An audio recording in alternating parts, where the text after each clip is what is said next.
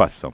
Bom, nós estamos recebendo aqui no estúdio o senador Ciro Nogueira Filho, senador pelo Progressistas, que vai conversar conosco um pouco a respeito de política, sobre esse ano que está se encerrando, o ano de 2019, e também, claro, projetar o ano de 2020. Senador, bom dia, obrigado por atender o nosso convite. Bom dia, bom dia, Fenelon, a todos os ouvintes da nossa Cidade Verde. É uma alegria estar de volta para poder falar um pouco do que aconteceu em 2019 e o que nós queremos fazer para 2020. Senador, queria começar uh, conversando com o senhor a respeito do, do ano legislativo, né? Porque eu acredito que eu não lembro de ter visto, depois de, de acompanhar ano a ano no jornalismo, um ano que tenha sido tão produtivo na Câmara e no Senado quanto foi esse. É, a que, que o senhor atribui esse movimento parlamentar tão proativo, vamos dizer assim? Acho que foi um momento que o Congresso assumiu um papel diferente. Né? Acho que em toda a legislatura, sempre o protagonismo era do executivo. Né? Nós tínhamos sempre um, um, presidente que construiu uma base parlamentar bastante sólida, na grande maioria com maioria. Isso ocorreu desde Fernando Henrique até é, o presidente Temer. E iniciamos um governo, um governo que iniciou sem base parlamentar e não conseguiu fazer uma base parlamentar sólida. E nós estamos, atravessamos, né, estamos, acho que acredito eu, saindo um pouco disso, do pior momento de crise do nosso país. Se o Congresso não assumisse a responsabilidade e tivesse esse protagonismo, é, nós teríamos uma crise sem precedentes na história do nosso país. Né?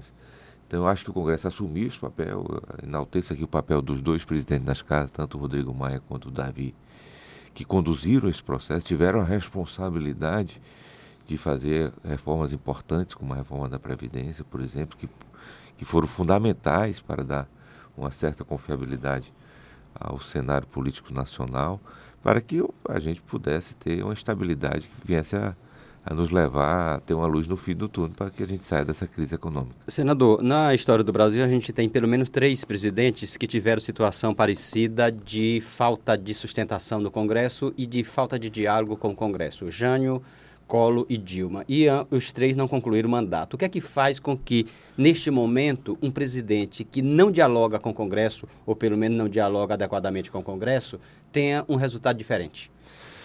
Acho que existe um sentimento que o presidente Bolsonaro é, é um homem bem intencionado.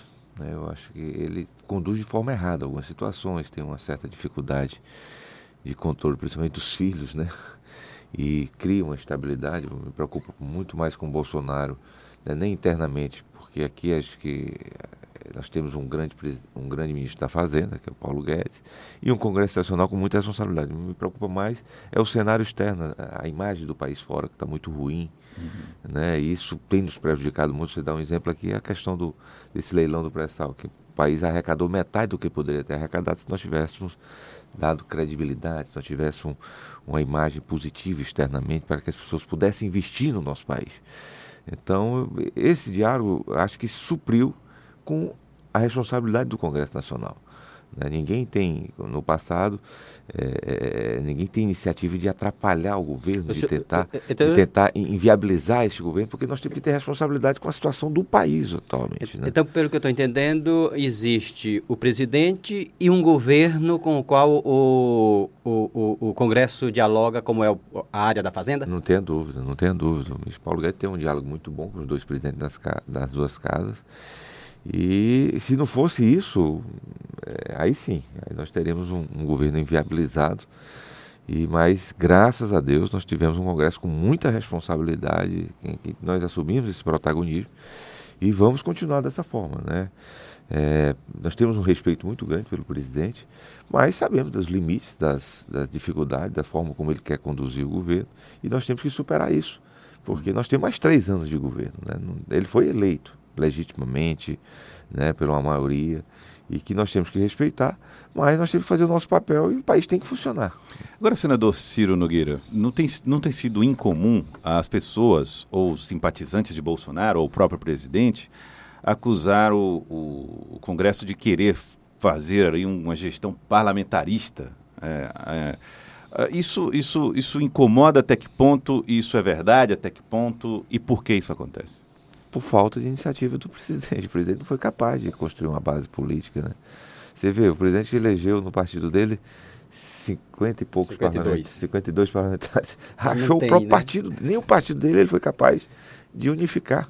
Está saindo para um outro partido, levando 20 e poucos deputados.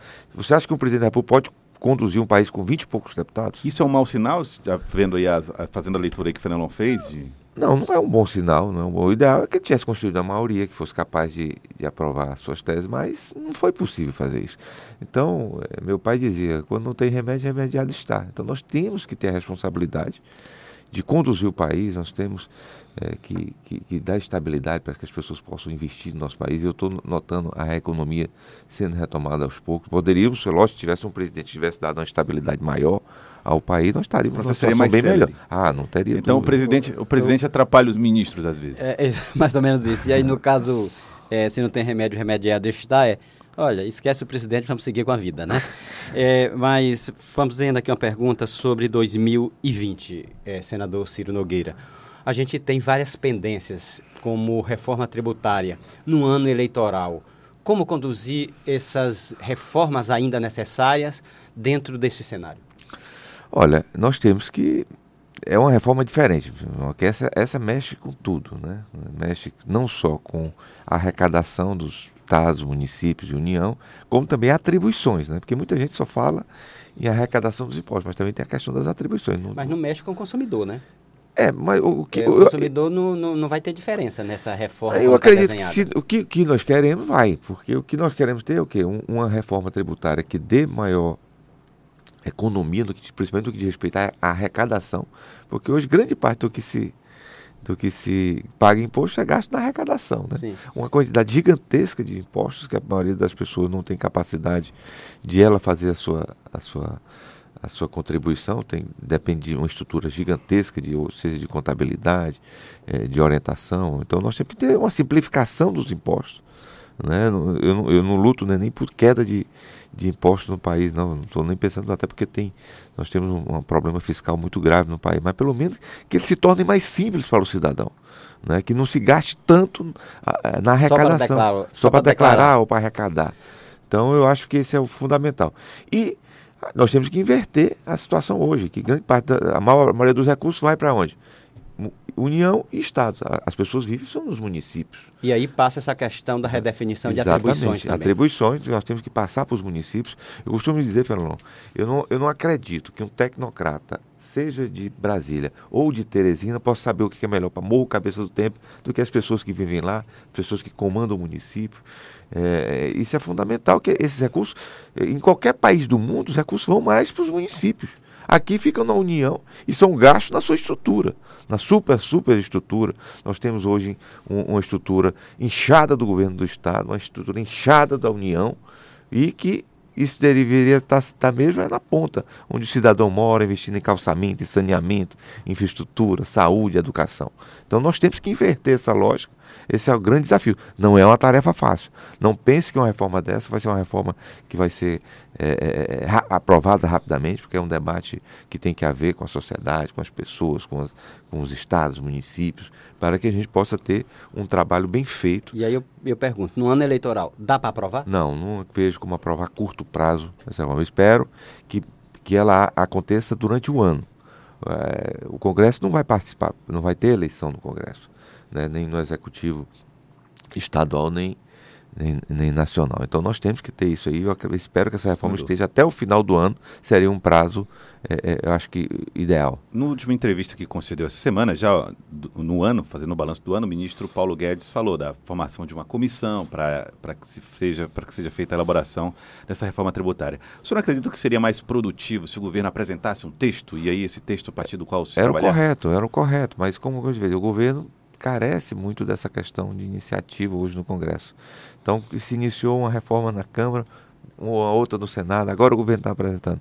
O errado, o correto era o governo ter apresentado a uma das duas casas, sempre é a Câmara dos Deputados que inicia, inicia essas reformas, mas isso não ocorreu. Eu- Agora parece que está chegando a um consenso né, para que a gente possa ter uma reforma iniciando por uma das duas casas, para que ela possa ser debatida com a sociedade. Joelson, vamos mudar aqui, saindo do Congresso, mas já fazendo um link com a campanha eleitoral. Nós tivemos aprovação aí de um fundo eleitoral de 2 bilhões, longe do que os parlamentares gostariam. Esse fundo é suficiente? Olha, não é suficiente. Né? As pessoas, é lógico que sempre quando fala de fundo eleitoral, como se fosse. Vou dar um exemplo. Você sabe, Fenelon, quanto é que é gasto na justiça eleitoral por ano no país? Não, não tenho esse número. 9 bilhões de reais. A Justiça Eleitoral gasta 9 bilhões de reais por ano. Portanto, quatro, anos, quatro vezes e meia o fundo. Esse fundo. Você sabe quanto é que a, a própria Justiça Eleitoral gasta no dia da eleição? Não. 2 bilhões de reais, o mesmo valor do fundo. O valor do fundo. Então, é, existe muita certo. falácia nessa situação. Existe muito jogo para a é. plateia quando se Por exemplo, se o, o, presidente vetar esse fundo, não tem eleição. Como é que vai fazer a eleição? Está proibida a doação privada né, das coisas. Se não tem o um fundo, Pode nem como botar é que vai gasolina, fazer eleição? Né? Como é que as pessoas vão poder dialogar com a sociedade? Se apresentar pra, com os candidatos? Ontem até o presidente deu uma declaração que eu considerei polêmica. Ele disse que se não aprovasse, se, se, ele, se ele vetar o fundo, ele vai ser impeachmentado. Não, esse, é, é, esse, esse, tipo de declaração é uma declaração irresponsável do presidente. O presidente está com essa coisa porque o partido dele que ele está criando não vai ter o fundo. É isso. Eu duvido. Por que, que ele estava brigando para levar o fundo para o Partido Novo? Isso é uma declaração irresponsável para jogar para a plateia, para jogar a opinião pública contra os políticos. Então, são situações desse tipo que, que, que atrapalham né, é, esse diálogo. É um, nós temos que ter um diálogo responsável. Como é que vai fazer a campanha? Como é que vai fazer os programas eleitorais? Como é que as pessoas vão poder se locomover para se apresentar como candidatos? Então, a sociedade proibiu né, o, o, o fundo é, privado, privado, finanças privado. Como é que vai fazer? Em qualquer país do mundo tem que ter, ou privado ou público. Tem que ter campanha. Ou não tem eleição. Então nós temos que ter responsabilidade. A, a crítica do, de muitos cidadãos que são contra o fundo eleitoral é de que poderia ser um dinheiro dos filiados, o próprio partido arrecadando, buscando maneiras de fazer. Como tem partido que defende, né? É, como é o caso do Novo, né, que defende essa coisa. O Novo, tá, o Novo, é, você vai ver, o Congresso vai proibir a, a doação. Que, é, o Novo o que é que é? São grandes empresários que estão bancando as campanhas daqueles deputados. Pega a prestação de conta daquelas pessoas. É o dono da Ambev, é o dono da, de grandes empresas, doando pessoa física para essas pessoas. O Congresso vai proibir isso aí, mais em reação por conta dessa situação do novo. E por né? que proibir? Eu quero ver para que eu quero ver eles bancarem a própria campanha. E, e, por que proibir, senador? Por conta disso. Porque eles estão. É, é, tem uns, é, é, é financiador, tem uns financiadores de grandes empresários as pessoas não sabem quem é que banca a campanha daqueles deputados. São sempre grandes empresários que estão lá financiando esses deputados. Né? Uhum. E a sociedade sem saber disso, achando que ali não, eles estão lá sem gastar dinheiro, sem gastar. Não, estão lá na prestação de conta deles. Todos são os grandes empresários. O maior, maior financiador desse é o dono da Ambev. Isso provoca dano. Que é, o, é um dos homens mais ricos do mundo. Você quer uma bancada de um, de um, de um cidadão como esse no uhum. país? Ele tem uma bancada que é o homem mais rico do, um dos homens mais ricos do mundo e é o homem mais rico do país, se a sociedade quiser isso. Então nós temos que esclarecer isso para a população. O Congresso Nacional vai tomar uma atitude, você vai ver a reação desse pessoal do novo. Vai proibir esse tipo de doação. Vai, vai permitir que a pessoa faça uma doação pequena, ou então ele banque a sua própria campanha. Aí você vai ver uma mudança de comportamento desses deputados.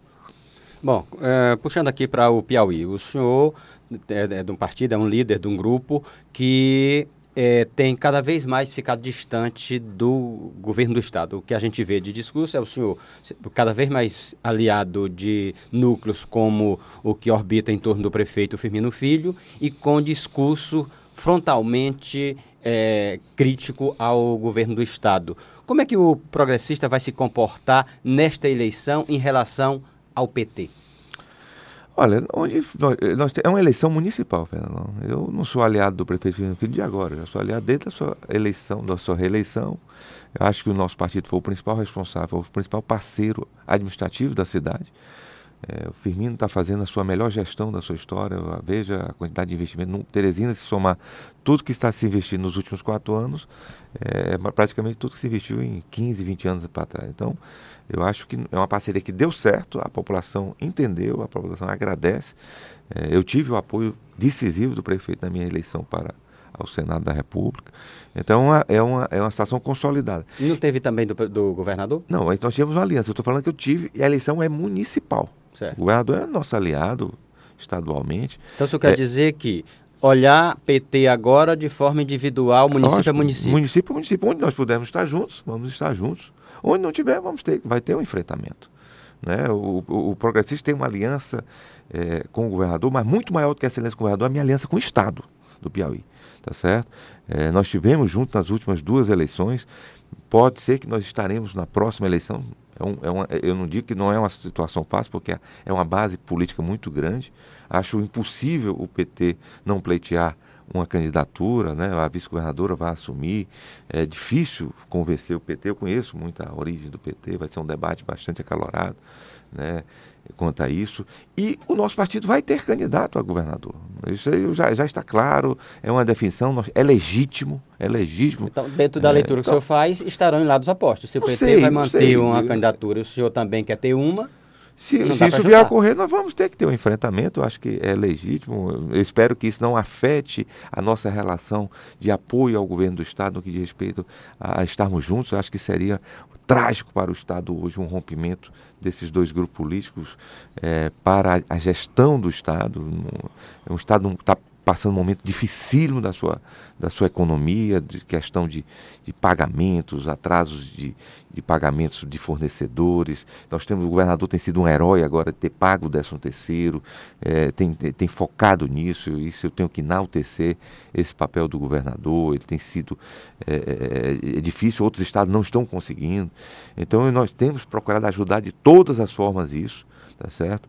É, independente se eu vou ter o apoio do governador ou não daqui a três anos, eu estarei ao seu lado para ajudar para que o Estado não entre numa crise que possa afetar toda a nossa economia, prejudicar a vida de milhares de pessoas que dependem do Estado, né? milhões de pessoas que defendem, que hoje aqui nós temos uma, uma economia totalmente voltada à, à parte pública, infelizmente.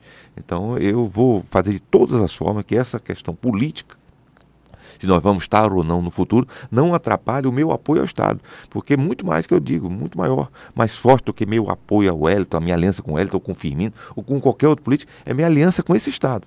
Eu fui responsável, tenho orgulho de dizer, por, por esse Estado ter recebido os investimentos nos últimos anos, ter acontecido uma série de melhorias em diversos setores do nosso Estado por conta desses investimentos, e eu vou continuar de todas as formas fazendo isso, independente se nós vamos estar juntos ou não na próxima eleição. Nós estamos conversando com o senador Ciro Nogueira Filho, aqui no nosso Acorda Piauí. Bom, senador, é, falando a respeito das eleições municipais, o prefeito Firmino Filho ainda tem dificuldade da definição do nome, mas surgiu essa semana uma pessoa que pode ser indicada como possível candidato com o apoio do do prefeito Firmino Filho, que é Marco Antônio Aires, secretário da Sindu. Como é que o senhor viu esse movimento? O senhor que tem dito sempre que apoiará qualquer que seja o indicado do prefeito Firmino Filho. Olha, eu, eu sempre. É, prefeito Firmino Filho, ninguém, eu costumo dizer, ninguém sabe mais como ganhar uma eleição aqui, que o prefeito já ganhou quatro eleições. É um grupo político que está desde 85, é, por conta das gestões sucessivas de sucesso, né, é, tendo tendo esse mesmo sucesso nas eleições. E eu, o Firmino está procurando um nome que a população queira, né? que tenha sintonia com, com o sentimento da população. E a população quer o quê? E isso está em todas as pesquisas, que se tenha continuidade na gestão da prefeitura né? que, que esse trabalho que está é, é, no seu melhor momento não, tem, não se cesse e vá para uma aventura. Né? Pessoas que não têm capacidade de gerir a cidade. Né? É, é lógico que você faz as pesquisas agora, é, qualquer candidato do prefeito vai sair com 3, 4, 5%. Não, é impossível. Exceto Silvio Mendes, que seria um nome que poderia é, ter um, um, um índice bem maior, mas a grande o resto são secretários desconhecidos mas que a população quer justamente esse tipo de, de, de gestor. Você defenderia então, Silvio Mendes? Como nome? Não, eu, o Silvio para mim seria fantástico. Né? Foi um grande gestor. Né? Para mim, é, eu já disse que a escolha é do prefeito Firmino Filho. Né? Então, o que, eu acho que se isso iniciou com 10, 15 nomes hoje, eu acho que se, não, não, nós não vamos ter mais do que cinco nomes hoje discutidos. E eu acredito que agora, até o final de janeiro, o prefeito deve apresentar esse nome é baseado, lógico, em pesquisas, principalmente de opinião pública, de sentimento da população, pesquisas qualitativas, conversas com a população, ele tem percorrido, tem feito isso. E eu acho que qualquer um, o Marcos Antônio, o Charles, o, o, é, é o, Fernando Said, o Kleber Montezuma, o Silvio, o, o, próprio Luciano, acho que não sai desses seis aí a, a escolha, pelo que eu, eu, meu sentimento é esse. Né? Agora, qualquer que seja esse nome, você pode ter certeza, será um nome que ou ganhará a eleição no primeiro turno ou andará muito perto de ganhar essa eleição no primeiro turno, pelas pesquisas que nós temos. É, eu estava aqui conversando com ele antes de entrar no ar e ele estava dizendo isso. Então, o seu espanto é mais ou menos o que eu tive há pouco, viu? É. é eu dizendo, assim, dizendo pô, ganhar o primeiro turno, a gente está olhando o cenário em que os nomes, os nomes da, ligados à prefeitura, nenhum aparece com, com mais que cinco. Mais que cinco, né? Mas, repente... mas veja, Fernando, quantos, quantos por cento o Firmino tinha na sua primeira eleição? Quantos por cento o Cio tinha na sua primeira eleição? Era isso. Então, o senhor acha que o grande discurso de quem quer que seja o candidato é a gestão? Não tenha dúvida, a continuidade dessa gestão. Continuidade da gestão, a gestão que deu certo. Nós nunca tivemos uma prefeitura tão bem avaliada na nossa história. Nunca teve. O Firmino tem um problema porque já está no quarto mandato, é lógico tem a, a, o cansaço, fadiga, a fadiga, assim. tá certo? Mas um novo candidato que, que, que, se comprometa com a população, que a população tenha confiança que essa gestão vai continuar e que vai fazer as reformas, lógico, uhum. que precisam de para se renovar, tenho nem dúvida que essa eleição, que é uma eleição completamente não ganha, mas viabilizada essa. E se o senhor, qual, qual, qual, seria, vamos dizer assim, o, o, calcanhar de Aquiles, o problema com o qual uh, o prefeito Firmino Filho tem que conviver e que ele tem que administrar bem, que pode ser um fator que pode comprometer uma vitória de um aliado dele? É... Acho que escolher mal um candidato, um candidato. É... eu sempre disse, olha, se o Firmino pegasse um candidato de fora da gestão, teria dificuldade. Que não passasse a imagem que vai dar continuidade. Né? Então eu acho que se ele fizer a escolha de uma pessoa que, que a população confie que vai continuar esse trabalho da prefeitura, é, tem, a chance de sucesso é muito grande. É, então. Bom, quero agradecer ao senador Ciro Nogueira Filho. Muito obrigado pela participação conosco aqui no Acorda Piauí. Obrigado por ter vindo. Eu que agradeço, um grande abraço e queria aproveitar, Penelon, já essa oportunidade para mandar um, desejar um grande Natal para todas as famílias piauienses e um ano novo de muita alegria e de muita prosperidade. Um abraço a todos. Tá aí, muito obrigado, senador Ciro Nogueira. Obrigado. Agora são 7 horas 20 minutos. Acorda Piauí.